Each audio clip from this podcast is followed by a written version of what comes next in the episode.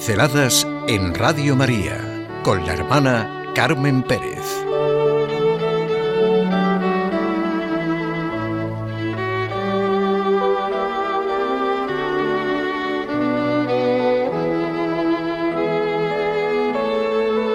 La Santísima Trinidad.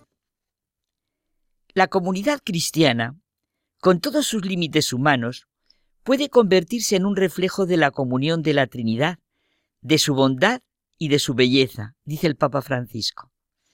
Dios es vida que quiere comunicarse, es apertura, amor que nos rescata de nuestras infidelidades.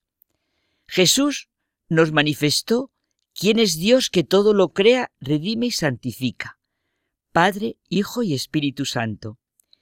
Pero esto no lo puedo dejar en una teoría, lo he de hacer vida yo personalmente, así de dar sentido a mi vida, a la vida a la que he sido llamado por Dios, pronunciado mi nombre por Él que me ama, tiene su mirada en mí, que me espera para la plenitud en comunión con Él en la vida eterna.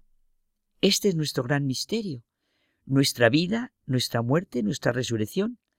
Jesucristo, el Hijo, por el amor y el poder del Padre y la fuerza del Espíritu Santo en Él, ha sido el primero en este camino de muerte, resurrección y ascensión.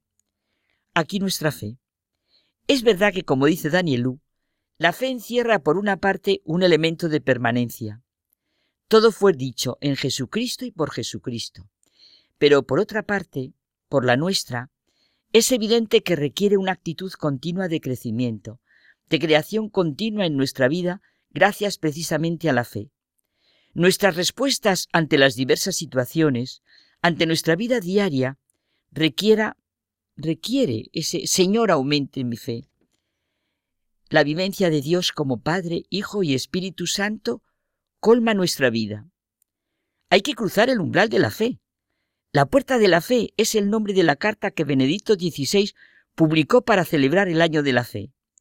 Cuando se cruza el umbral, cuando se da el paso primero en un proceso personal de decisión interna, supone algo definitivo. Se trata de entrar en una nueva vida. El título La puerta de la fe nos remite a los hechos de los apóstoles.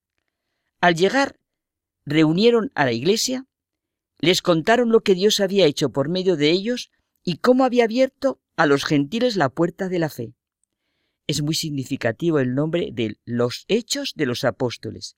En el cristianismo siempre se habla de hechos, de acontecimientos, de lo que sucede.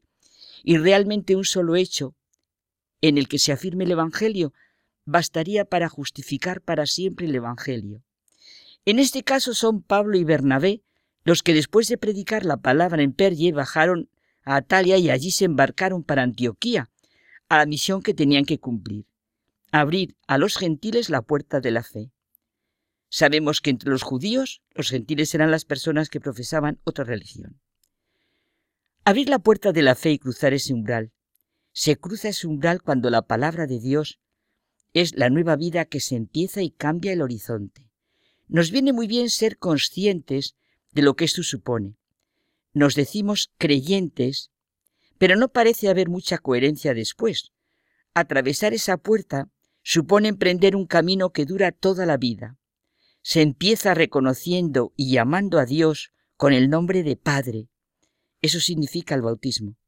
Y nos concluye con el paso de la muerte a la vida eterna, fruto de la resurrección del Señor Jesús. O sea, toda nuestra vida entendida desde la fe.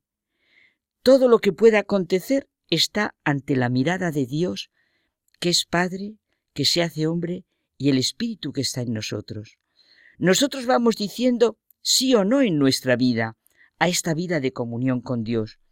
Cruzar ese umbral significa que Dios no es tanto la causa de la obligación moral, la sanción de un deber, sino el amor mismo, el bien, la belleza, la verdad, el Padre, todo lo que anhela nuestro corazón, que nos lo ha revelado Cristo y que el Espíritu continúa sobre en nosotros. Profesar la fe en Dios que es Trinidad no es sólo objeto más o menos teórico de los teólogos y estudiosos, no es nada raro ni ajeno a nuestra vida, todo lo contrario. Es la luz, la vida, el gozo, la plenitud en la que todo cobra su sentido, la creación entera, el hombre en la creación y la redención. La fe en la Trinidad equivale a creer en un solo Dios que es amor. El Padre que en la plenitud de los tiempos envió a su Hijo para nuestra salvación, Jesucristo. Él, el Hijo, es nuestro camino, nuestra verdad y nuestra vida. Tan sencillo y cercano, tan humano como nos lo presenta el Evangelio y los Hechos de los Apóstoles.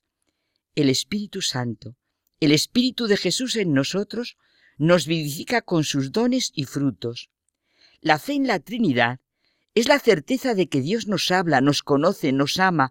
Es sencillamente el Padre y Jesucristo nos enseña que todos somos hijos.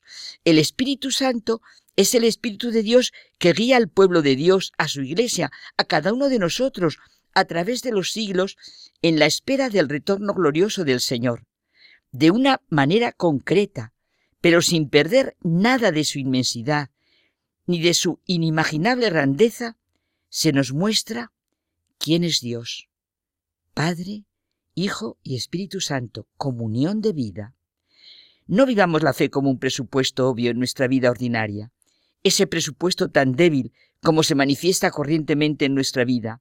La fe implica, de manera necesaria, redescubrir una y otra vez nuestro camino para iluminar de manera más clara cada vez la confianza, la seguridad, la alegría y el entusiasmo renovado por el encuentro con Cristo. La fe nos rescata del desierto, aunque algunos no seamos conscientes del desierto en el que vivimos y de la falta de la verdadera agua que dijo Jesús a la samaritana, o del renacimiento que le propone a Nicodemo. Señor,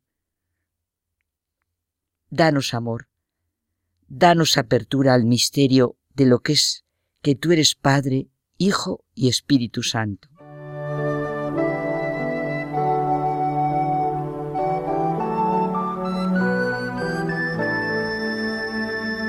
Pinceladas en Radio María con la hermana Carmen Pérez.